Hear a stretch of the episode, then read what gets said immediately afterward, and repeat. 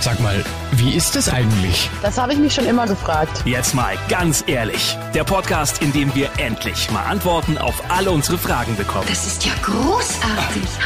Und hier ist der Mann, der Licht ins Dunkel bringt. Martin Brockmeier. So schaut's aus und damit hallo, schön, dass ihr wieder mit dabei seid hier bei Jetzt mal ganz ehrlich. Ihr wisst, wir haben hier schon an dieser Stelle über etliche Tabuthemen echt gesprochen. Ich denke da nur an Homosexualität im Fußball oder an das Thema Abtreibung. Aber das Thema in dieser Folge ist, wie ich finde, noch eine Spur härter. Es geht um das Thema sexueller Missbrauch. Klar, über das Thema sexueller Missbrauch wird in unserer Gesellschaft wesentlich offener gesprochen als noch vor ein paar Jahren.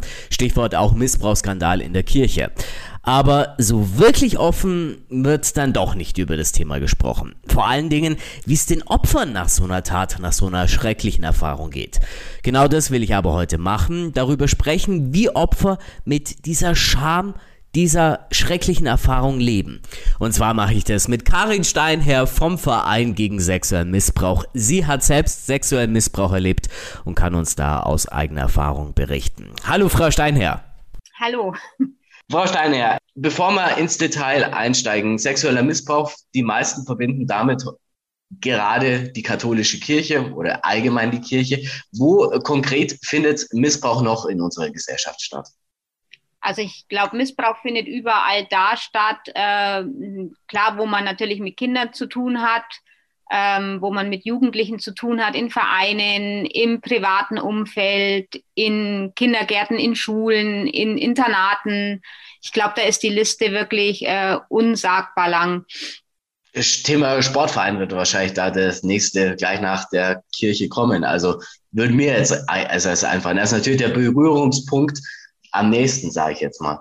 Also ich glaube generell, dass Missbrauch äh, in, in den meisten Fällen wirklich im familiären Umfeld stattfindet. Und da, glaube ich, ist es auch noch immer ein Punkt, wo es äh, sehr lange verschwiegen wird oder wo, wo das unter den Tisch gekehrt wird. Also Sportvereine, gut, man hat es jetzt gehört, ähm, man muss sich nur mal die, die äh, Turnerinnen angucken, gerade in, in den USA. Ich meine, das war ja äh, jetzt gut in der Presse und auch Dokumentationen auf Netflix. Und also ich glaube, wer das ein bisschen verfolgt hat, und ich meine, das ist ja nicht nur in den USA so, also ich glaube, ne, wo fängt Missbrauch an, wo hört er auf? Das ist aber dann, wenn Sie sagen, in der Familie ähm, findet er auch häufig statt.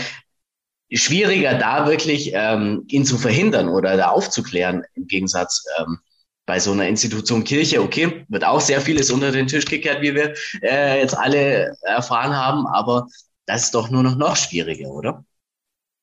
Ja, also da ist natürlich dann auch die Angst da, ne? Wer, wer äh, will seinen Vater? Ich meine, trotz alledem lieben die Kinder ja ihren Vater oder ihren Onkel oder ihre Mutter. Das sind ja nicht nur immer Männer, die die Täter sind, es sind ja auch Frauen. Und ich glaube, das macht es dann nochmal umso schwieriger, erstens sich jemanden anzuvertrauen und dann eben auch dieses, dieser, ja, dieser Konflikt Familie, ne? Ähm, wie gehe ich damit um, wenn ich das an die Öffentlichkeit bringe? Dann wird mit dem Finger auf einem gezeigt. Wie gesagt, das ist ja nach wie vor immer noch ein riesen Tabuthema. Und ich glaube, dieses, ja, dieser Konstrukt Familie macht es eben umso schwieriger, da das aufzuklären. Sie haben schon angesprochen, Thema Öffentlichkeit. Ähm, da hake ich jetzt bei Ihnen ein, denn ähm, Sie haben diesen Verein gegen sexuellen Missbrauch ja gegründet und gehen auch ziemlich selbstbewusst und offen mit Ihrer eigenen Missbrauchsgeschichte um. Wie kam es da dazu? Oh, das war natürlich ein langer Prozess. Das ging nicht von heute auf morgen. Also ich habe das ja lange für mich behalten, habe dann 2012 überhaupt das erste Mal so wirklich mit jemandem drüber gesprochen. Ähm, mir war relativ schnell klar, dass ich irgendetwas Positives aus dieser ganzen Geschichte ziehen möchte. Also ich möchte nicht, ich möchte nicht weiter Opfer sein. Das war, das war so, so mein Antrieb dazu. Und ich habe dann als ersten Schritt eine Selbsthilfegruppe versucht zu gründen. Mhm. Dazu muss ich sagen, wir sind jetzt nicht in einer Großstadt, wir sind hier eher ländlich gelegen. Ähm, das hat sich als schwieriger dargestellt, mhm. als es sich angehört hat. Also jetzt nicht vom, vom Umsetzen her, es war gleich ein Raum gefunden, es war äh, einen Flyer gemacht und als der Flyer gemacht war, also ich habe das mit einem guten Bekannten gemacht, der hat dann gesagt, naja, ist jetzt schön, Karin, du hast jetzt eine Selbsthilfegruppe, aber ne, keiner weiß, dass es die gibt. Mhm. Also hm, ich habe für nächste Woche die Presse eingeladen. Und das war so, ja, so mein Arschtritt, sage ich jetzt einfach mal, in die Öffentlichkeit. Also ich bin da auch so ein bisschen reingeschubst worden habe dann diese Selbsthilfegruppe eben ne, in der Presse vorgestellt, auch so ganz leicht mit meiner Geschichte, dass ich auch betroffen bin. Und Fakt war dann, dass mich zwar Frauen angerufen haben, aber jede gesagt hat, naja, du, mh, hm, wir würden gern mit dir persönlich reden, aber mhm. so eine Gruppe, wenn uns da jemand sieht, dass wir da reingehen, dann wissen die das sofort. Und ja, das wollen wir nicht. Wir wollen auch nicht ne, auf irgendjemand Bekannten stoßen, weil man weiß ja nicht, wer ist auf äh, dieser Gruppe und das ist halt dieses ländliche, so ja, keiner soll es wissen.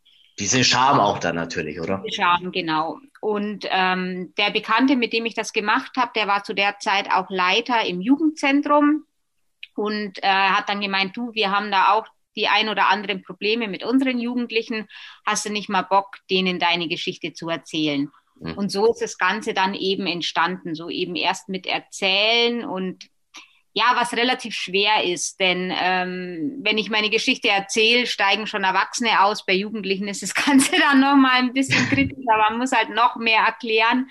Und äh, deswegen ist dann äh, im Laufe der Zeit einfach ein Theaterstück entstanden, das meine Geschichte erzählt. Mhm. Ähm, und im Anschluss daran, also ich mache das jetzt an Schulen, so ab der siebten Klasse aufwärts, äh, wird dieses Theaterstück gezeigt. Und im Anschluss gehe ich in die einzelnen Klassen und rede mit den Kindern so allgemein über das Thema Missbrauch. Die haben natürlich viele Fragen an mich. Mhm. Ähm, wie gesagt, sind da auch nicht sonderlich zimperlich, was ihre Fragen angeht. Also ich glaube aber, das Wichtigste ist, dass ich immer versuche, ehrlich zu bleiben. Ne? Also wenn ich auch eine Frage nicht beantworten kann, dann, dann tue ich das auch nicht. Dann ja. sage ich das auch ganz offen. Hm, ich kann ja auch nur für mich sprechen. Ich kann nicht Fragen beantworten, die die Täter angehen oder die meine Mutter angehen, weil in die kann ich halt auch nicht reingucken. Jetzt nochmal zurück zu Ihrer Geschichte. Ähm, wie, wie viel Überwindung hat Sie es da gekostet, die Geschichte dann wirklich auf Fremden zu erzählen? Also das Schwierigste war wirklich ähm, die Geschichte im Bekanntenkreis zu erzählen, also Leuten zu erzählen, die mich kennen oder auch diese Angst, wie reagiert mein Umfeld dann darauf, wenn die das erfahren. Also wenn ich jetzt an eine Schule gehe, die von mir aus in Köln ist, ne, die, die lernen maximal mich kennen, aber nicht meine Kinder, nicht mein Mann. Ähm, mhm. Da ist es, ähm, ist man ein bisschen anonymer, aber so eben, wie gesagt, in diesem privaten Umfeld, in diesem, ich sage jetzt doch ländlichen Region, das, das war. Das ist ja noch schlimmer oder noch, genau. äh, der, der Unterschied zu einer Stadt ist da natürlich dann gravierender. Genau, definitiv. Und dann hat man eben auch Angst, so, ja, wie reagieren die Leute drauf? Aber ich muss auch sagen, also diese Angst war unbegründet. Zum einen wahrscheinlich, weil sich die Leute die negativen Kommentare nicht ähm, anzubringen trauen. Und mhm. also ich habe viel Positives eigentlich mit auf den Weg bekommen und das hat es halt auch leichter gemacht. Jetzt ähm, haben Sie uns ein bisschen auf die Folter gespannt. ähm, einen kurzen Ausschnitt vielleicht oder wenn Sie grob Ihre Geschichte uns kurz schildern könnten. Also bei mir war es so, dass mein Vater, der ist gestorben, als ich acht Jahre alt war. Ähm, meine Mutter, das habe ich relativ schnell bemerkt. Ich meine, Kinder sind ja doch ein bisschen sensibel. Die war so ein bisschen überfordert mit der Erziehung von mir und meinem Bruder und so generell. Also die stand jetzt nicht so mit beiden Beinen im Leben, würde ich jetzt sagen. Also mhm. Also ich sage immer zu den Kindern, naja, die ist nicht der hellste Stern unterm Himmel. Ne?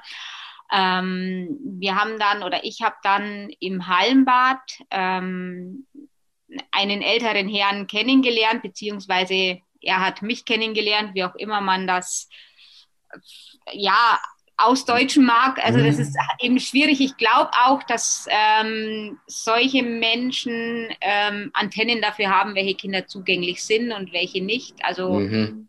ähm, er hat sich dann mit mir quasi abgegeben, er hat mit mir gespielt, hat mir das Gefühl gegeben, wichtig zu sein. So all diese Dinge, die halt natürlich durch den Tod meines Vaters dann ja irgendwo auch verloren gegangen sind. Ne? Also meine mhm. Mutter war mehr mit sich selber beschäftigt, mein Bruder war noch ein bisschen jünger.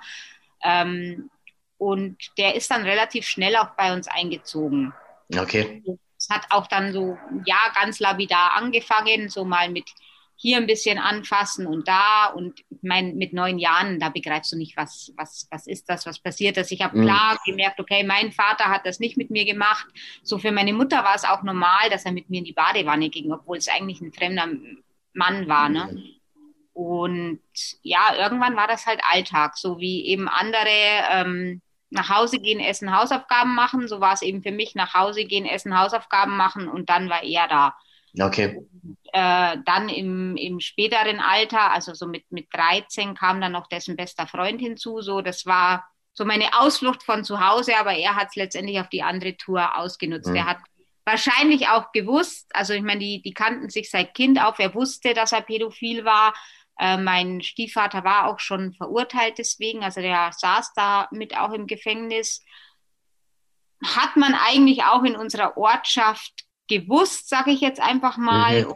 Ja, da ist wieder dieses, naja, Wegsehen. Also ich weiß auch mhm. heute von vielen meiner damaligen Freunde, dass da die Eltern gesagt haben, hey, ihr dürft mit der Karin spielen, aber ihr geht mir nicht mit hoch in die Wohnung. Mhm.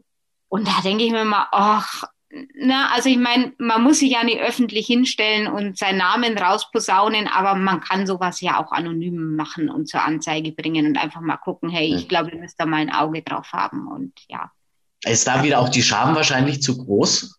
Ja, also ich meine, man muss natürlich jetzt da auch ein paar Jahre zurückgehen. Heute geht man ja relativ offen mit, hm. generell mit Sexualität um. Ich meine, man muss ja nur einen Fernseher aufmachen, man hat es ja an allen Ecken und Enden. Also man kommt ja nicht dran. In den 80ern war das halt dann, glaube ich, immer noch mal noch ein anderes Thema. Ne? Also da war schon der Kuss um 20.15 Uhr im Fernsehen äh, ein Skandal. Also ja.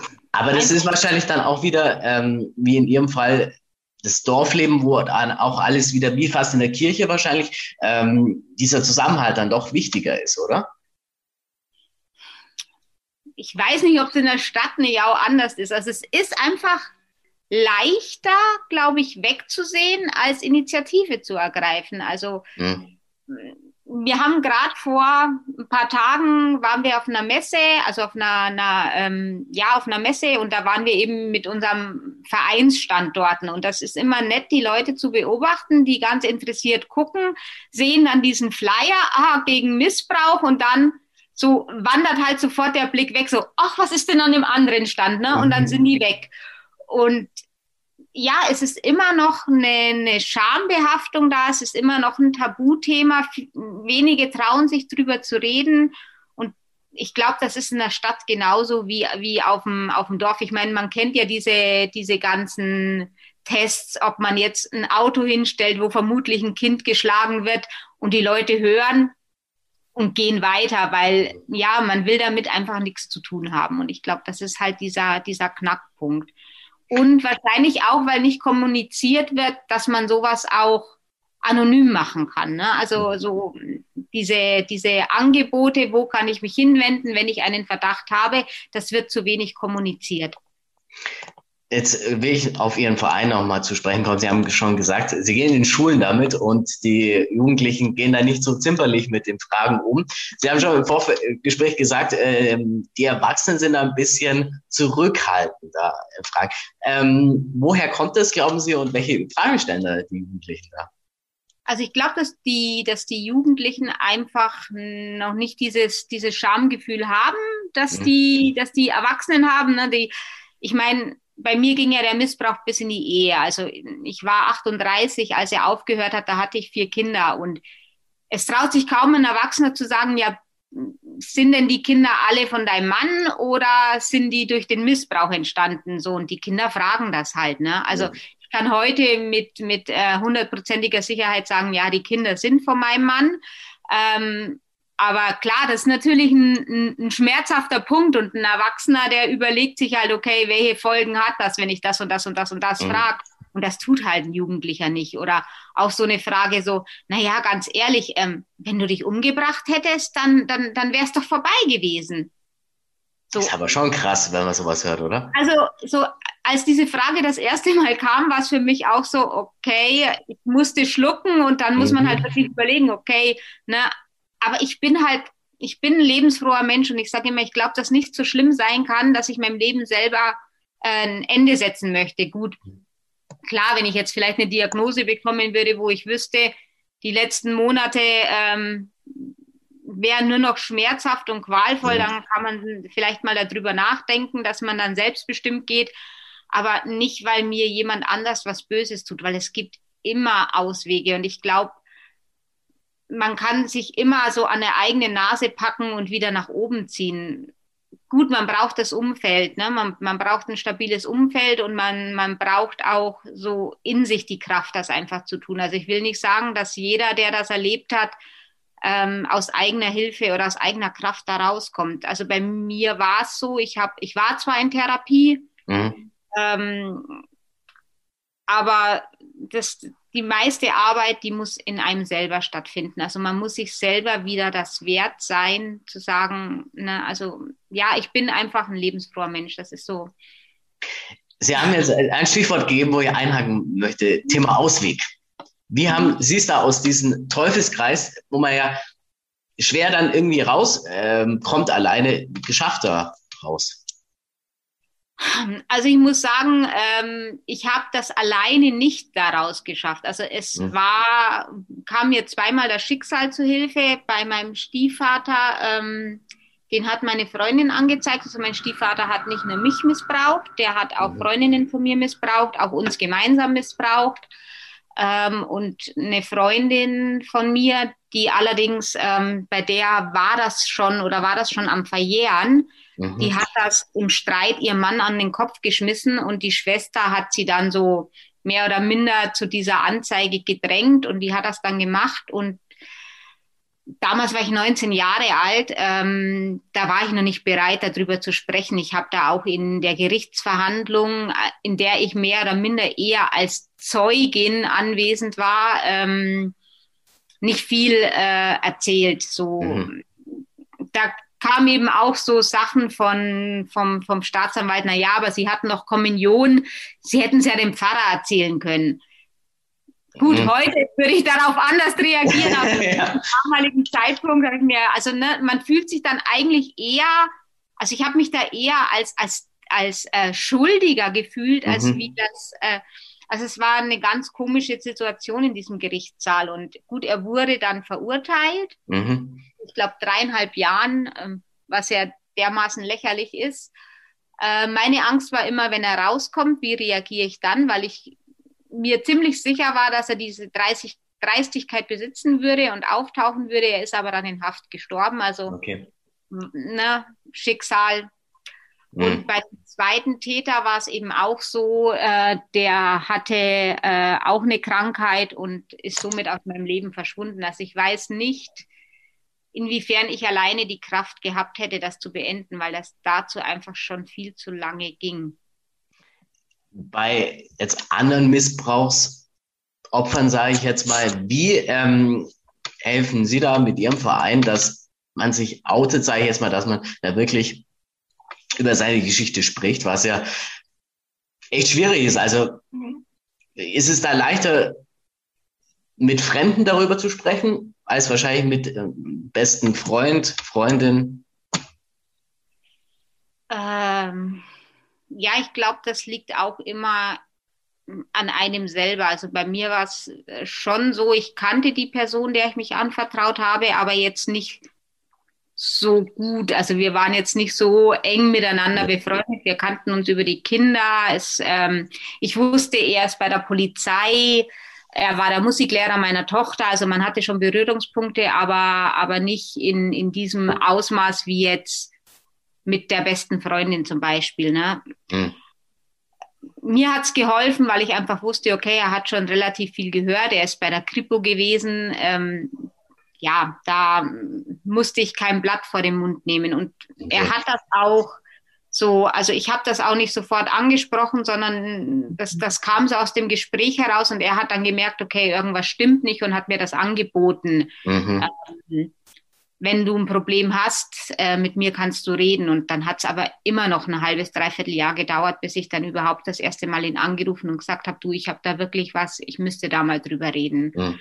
Und solange meine Kinder klein waren, hatte ich dieses Bedürfnis auch nicht, weil ich beschäftigt war mit meinem Alltag. Ne? Da habe ich diese Gefühle gar nicht hochkommen lassen. Und das kam dann erst eben, und das ist ja bei vielen so, wenn, wenn man älter wird und zur Ruhe kommt oder nicht mehr diesen, diese, diesen hektischen Alltag hat, mhm. dass man dann äh, die ja, Gedanken hochkommen, die, oder? Die Gedanken hochkommen, dieses, dieses, was innen in einem brodelt, irgendwann quasi aus einem raus, rausplatzt. Und das ist schon sehr erstaunlich, dass eben auch die meisten, die sich dann im Erwachsenenalter mit mir in Verbindung setzen, halt wirklich schon Kinder haben, die aus dem Gröbsten heraus sind. Also es ist wirklich so, viele, bei vielen bricht das eben erst raus, wenn sie erwachsen sind.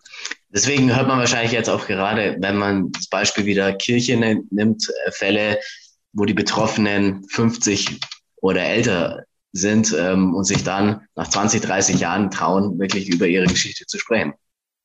Das stimmt, ja. Und was natürlich jetzt, glaube ich, auch vermehrt eben oder was, dass sich die Leute trauen, ist einfach wirklich, glaube ich, dass offener damit umgegangen wird. Also, dass man ja. mehr darüber hört, mehr darüber liest, dass aber auch mehr gemacht wird, mehr getan wird.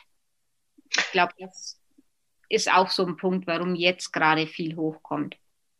Sie haben schon angesprochen, Thema, ähm, das kommt erst mit der Zeit hoch, ähm, wo man dann wirklich drüber spricht. Was äh, macht dieser Missbrauch, diese Missbrauchserfahrung mit einem selber? Also inwieweit ähm, beeinflusst die in seinem täglichen Alltag? Also hat man Angst, wenn andere Leute einen berühren oder wie wirkt sich das aus? Ich glaube, auch das ist bei jedem unterschiedlich. Also viele sagen immer, na ja, ne, meine Ansprechpartner waren zum Beispiel immer Männer, mhm. was das Thema Missbrauch angeht. Und da haben immer gesagt, ja, wie kannst du einem Mann noch vertrauen? Aber mhm. ich, bei mir war dieser, dieser Vertrauensbruch meiner Mutter wahrscheinlich um so viel im, im Stellenwert höher, dass ich wirklich ein Problem habe. Also ne, für mich sind eher Frauen das Problem. So okay. Einer Frau sich anzuvertrauen macht schwieriger. Also das war auch ein langer Prozess, das für mich zu verstehen. Ich meine, mhm. meine Mutter lag im Bett nebenan und hat nichts gemacht.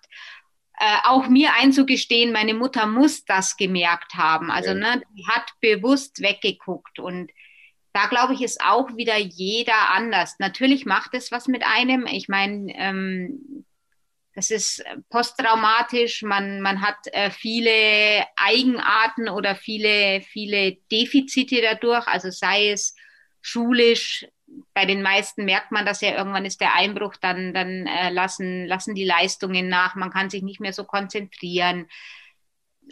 Aber wie gesagt, ich glaube, das Größte ist immer dieses, wenn ich es jemandem sage, dann bin ich die, auf die mit dem Finger gezeigt wird. Guck mal, der ist das passiert oder dem ist das passiert. Ich meine, es sind ja auch Jungs betroffen. Ich glaube, da ist das Tabu noch mal größer ja. bei Frauen. Ähm, und ich glaube, das macht das eben so schwierig. Also, mhm. und da müsste eben auch von, von Seiten der, der Schulen und der Kindergärten viel mehr Prävention angeboten werden. Also dass das Thema einmal im, in zehn Jahren zu bringen, ist, ist einfach zu wenig. Was heißt da konkret in den Schulen und Kindergärten, also dass man dieses Thema spielerisch ähm, angeht oder? Es gibt äh, tolle Kasperl-Theaterstücke zu dem Thema. Äh, auch finde ich, dass die Eltern mit ins Boot geholt äh, werden müssten. Ähm, dass man einfach, ja, auch die Kinder stark macht, weil so diese Grenzüberschreitungen, die ja schon in diese Richtung gehen, ne? ich meine, wenn, wenn ein Kind selbstbewusst ist und, und ähm, ja, einfach mit einer, mit einer gewissen Portion Selbstbewusstsein auf einen äh, anderen Menschen zugeht, dann hat da auch ein Täter viel, viel weniger Chancen. Mhm.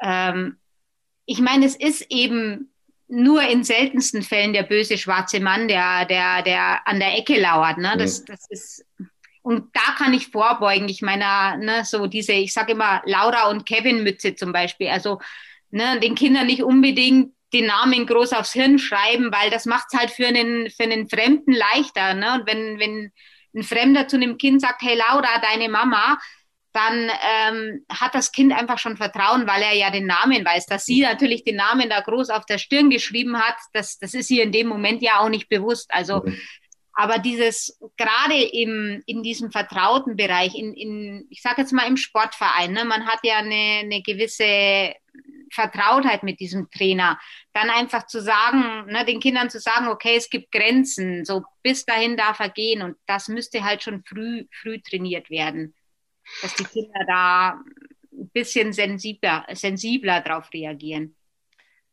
Thema äh, Opfer und Täter ist natürlich auch immer so eine äh, Sache noch. Also, dass Sie haben schon gesagt, dass äh, statt eigentlich auf den Täter gezeigt wird, auch schon her, ähm, der hat ähm, da jemand missbraucht, wird er immer noch heute in unserer Gesellschaft eher auf das Opfer gezeigt. Ach, schau mal her, ähm, dem ist das passiert. Ähm, was muss sich da konkret noch in unserer Gesellschaft ändern, dass diese ähm, Perspektive da sich ändert? Ja, ich glaube, da ist eben auch viel dieses alte Denken äh, einfach noch da. Ne? Also so, naja, also wenn man so rumläuft, in Anführungszeichen, dann braucht man sich ja auch nicht wundern. Mhm. So, aber ich sag auch immer zu, zu, den, zu den Schülern so, also ich meine, selbst wenn ich nackt über einen Stachus laufen würde, gibt das noch keinem das Recht, mich anzufassen. Also ja, ich, ich glaube einfach dieses, ich meine, da passiert ja schon ganz viel. Das ist ja jetzt, ne, wir sind jetzt, ne, glaube ich, schon auf einem guten Weg, dass, dass schon mehr auf die Opfer geachtet wird wie auf die mhm. Täter. Aber ja, dieses, dieses Urdenken, glaube ich, muss einfach aus den Menschen raus, sozusagen. Also, ich meine, was kann ein, ein, ein achtjähriges Kind dafür? Das kann nichts, ne? Das, das hat überhaupt keine Chance, sich zu wehren. Und mhm ich meine, jetzt haben wir noch dazu diese ganze Internetgeschichte, Facebook, was weiß ich, Instagram, TikTok. Das macht es ja noch mal einfacher, ne? Also logisch, ja. Das ist ja ganz, also es ist wirklich, ich glaube, man kann wirklich nur viel erreichen, wenn auch die Eltern offen mit ihren Kindern reden. Also ich meine, die Welt ist halt nicht nur rosarot. Leider. Wie schauen Sie selber auf die katholische Kirche? äh, ja. Ähm, ich sage jetzt mal, na, der Glaube hat ja mit der Institution Kirche nichts zu tun. Und also für mich war irgendwann dieser Knackpunkt einfach da, wo ich gesagt habe, ich trete da bewusst aus. Äh, ich trete auch aus, nicht um mir Kirchensteuer zu sparen, sondern ich kann einfach diesen Verein in Anführungszeichen nicht mehr mit gutem Gewissen unterstützen. Mhm. Ähm,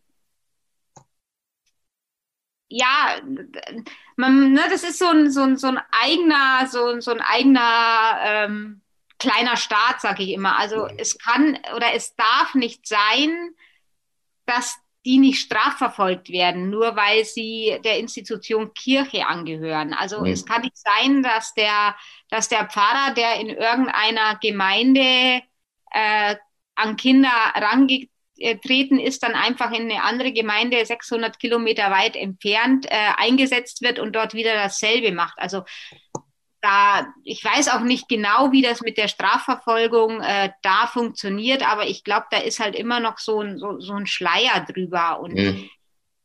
ja, äh, ich meine, die Kirche an sich, wo man hinschaut, ich meine, der Pfarrer soll in Keuschheit leben, die Kirche zahlt aber bis zu, zu drei Kindern Alimente. Also es passt halt einfach nicht zusammen. Und ja ich denke mir, gut, die schaufeln sich eben gerade ihr eigenes Grab. Ich meine, ich habe es vor ein paar Tagen erst gelesen, dass ich glaube, nicht mal mehr 50 Prozent der katholischen Kirche angehören. Ja, selbst schuld, würde ich da mal sagen. Also, ne, die müssten halt generell an sich offener werden, mhm. müssten auch diese Themen anders angehen. Äh, die müssten so viel ändern und ich glaube, ja, das werden die nicht. Also ich denke, über kurz oder lang und das hat jetzt nichts mit dem Glauben zu tun oder mit, mit einer Wertvorstellung zu tun, sondern das ist einfach, wo ich sage, die Institution an sich. Ne? Scheitert an sich selber. Das katholische, evangelische Kirche, was, also ich meine, das, das gibt ja in allen Religionen. Das ist ähm, gut. Wenn ich zum Abschluss nochmal auf Ihren Verein zu sprechen kommen.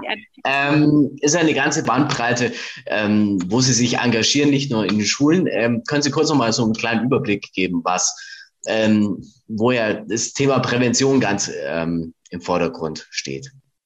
Also wir haben jetzt äh, in, in der Corona-Zeit ein Kinderbuch äh, entwickelt, auf den Markt gebracht, in dem es um, ich sage jetzt mal, um Geheimnisse geht, wo man einfach schon kleine Kinder ähm, ja mitteilen kann, es gibt Geheimnisse, die darfst du haben. Ich sage jetzt mal so, das Weihnachtsgeschenk für die Mama oder das Muttertagsgeschenk oder das Vatertagsgeschenk, das sind ja Geheimnisse, die schön sind, ne? die, die eine Vorfreude auslösen und die sind auch total in Ordnung und die darfst du auch haben. Aber wenn dir ein Geheimnis einfach Bauchschmerzen bereitet, weil du in der Schule gemobbt wirst oder der Nachbarsjunge dich immer schlägt oder dir der im Sportverein immer die Hosen runterzieht, ne, dann darfst du das auch jemandem mitteilen und da wird dir auch nichts nichts äh, Schlimmes passieren. Und das ist jetzt so, dieses Kinderbuch haben wir jetzt eben, naja, Corona war halt schwierig, du durftest mhm. nicht in die Schulen. Und dann haben wir gesagt, okay, das war uns ja schon lange am Herzen, auch für Jüngere irgendwas zu machen. Und da haben wir jetzt dieses Kinderbuch entwickelt. Gut, und dann eben mit dem Theaterstück, das meine Geschichte ja. erzählt, da gehen wir halt dann in, in die älteren Klassen, sage ich jetzt mal. Also je nach, äh, je nach Bundesland natürlich auch unterschiedlich. Also mein, wir Bayern sind da ein bisschen, ja, konservativer. Weil doch, konservativer, ja, und auch es ist halt auch viel in ländlichen Regionen. Die mhm. Kinder sind behüteter. Also da sind wir erst in höheren Klassen, während wir jetzt zum Beispiel in Hannover in einer, Brun äh, in einer, in einer ähm, Brennpunktschule schon in der sechsten Klasse sind. Mhm. Aber da merkt man auch, also man merkt schon die Unterschiede. Ne? So manche Kinder sind da schon viel, viel weiter und ja, auf der anderen Seite hat man natürlich so wie in, in, in, in Niedersachsen auch immer viele ähm, Sozialarbeiter an die Schulen. Mhm. Das ist jetzt in Bayern ja eher auch noch ein bisschen schwieriger, da immer einen mit ins Boot zu holen. Aber so im Großen und Ganzen, ja, sind wir da, glaube ich, auf einem guten Weg. Also generell, dass viel gemacht wird. Jetzt sind ja nicht nur wir als Verein, der da viel macht, sondern es gibt ja auch viele andere ähm, Institutionen, die sich da engagieren. Und Ziel ist es halt oder wichtig ist es halt generell von, von wem auch immer, dass dieses Thema einfach in Schulen angesprochen wird, dass es nicht unter den Tisch gekehrt wird. Weil es ist wirklich so, in jeder Klasse, wo ich war, hatte mindestens ein Kind schon mal in irgendeiner Art und Weise einen Berührungspunkt mit Missbrauch. Ob das übers Internet war, ob das im Bus war, weil einem jemand zu nahe kommt. Also da gibt's immer ähm, irgendwo Berührungspunkte. Worst Case halt, was wir halt auch schon hatten, ist, dass wirklich ein Kind während des Theaterstücks zusammengebrochen ist und eben ja in dem Fall vom Onkel missbraucht wurde. Ne? Und ich meine, dann konnte man halt diesem Kind zumindest helfen. Also das ja. ist halt nicht schön, wenn man das mitkriegt, aber auf der anderen Seite, ihr sind halt viele Jahre erspart geblieben. Also das wollte ich auch schon ansprechen. Äh, wenn jetzt Sie in der Schule sind und da ist so ein konkreter Fall, also was raten Sie dann? Ähm, dem Schüler oder der Schülerin? Gut, es sind ja meistens ähm, eben, wie gesagt, Vertrauenslehrer mit dabei. Mhm. Ich kann aus dem Theaterstück ja nicht rausgehen und mich dann persönlich um dieses Kind kümmern. Wichtig ist eben immer, dass man solche Kinder möglichst behutsam da rausholt. Also es bringt jetzt, glaube ich, nichts mit dem Holzhammer in die Familie reinzugehen und ähm, da Rabatz zu machen, sondern es, es äh, muss halt vorbereitet werden. Und da sind halt wichtig, dass ähm, diese Beratungsstellen einfach mehr präsent wären, mehr auf dem Schirm wären für Schulen. Also dass sie wissen, okay, es gibt die Beratungsstelle, wenn ich jetzt konkret einen Schüler habe, dann ähm, lasse ich mich da beraten, dann wird dieser, dieser Schüler, diese Schülerin ähm, da auch darauf vorbereitet. Ne? Also ich meine, um so eine Anzeige zu machen, bedarf es halt ganz, ganz viel an Informationen und ganz, mhm. ganz viel an, an, an Einfühlungsvermögen, weil die natürlich schon auch konkret was wissen wollen. Also na, deswegen ist es immer gut, wenn, wenn man möglichst äh, vorbereitet sowas macht und nicht jetzt mhm. sagt, okay, ich habe jetzt da den Fall, ich rufe jetzt die Polizei und wir gehen sofort da zu der Familie und mhm. Also wirklich, es muss immer vorbereitet sein. Es muss mit möglichst wenig Schaden für das, für das betreffende Kind einfach über die Bühne gehen. Das ist, glaube ich, das Wichtigste. Und das ist, glaube ich, auch die größte Angst der Betroffenen. Wenn ich was sage, dann steht sofort die Polizei vor der Tür. Aber das ist eben nicht der Fall, wenn ich mich über eine Beratungsstelle äh, dahin begebe. Da habe ich eben die Möglichkeit, das sanft zu machen. Also alles behutsam, Ja, Step by Step. genau. Allerletzte Frage. Was kann jeder Einzelne von uns tun, damit ähm, dieses große Tabuthema sexueller Missbrauch weniger Tabuthema in unserer Gesellschaft wird? Puh, schwierige Frage. Also ich glaube, wichtig ist einfach wirklich hinsehen. Hinsehen, hinhören, ähm, es ansprechen, wie gesagt, offen auch mit seinen Kindern reden. Ja, ich glaube, das Wichtigste ist wirklich Offenheit. Dann arbeiten wir alle hoffentlich an dieser Offenheit, dass es bald nicht mehr dieses große Tabuthema ist. Dann sage ich vielen Dank, Frau Steinherr, für das aufschlussreiche Gespräch. Wir haben sehr viel gelernt und alles Gute Ihnen und Ihren Verein. Dankeschön. Und bei euch sage ich wie immer vielen Dank fürs Zuhören. Wir hören uns in der nächsten Folge in zwei Wochen wieder. Jetzt mal ganz ehrlich. Der Podcast, in dem wir endlich mal Antworten auf alle unsere Fragen bekommen.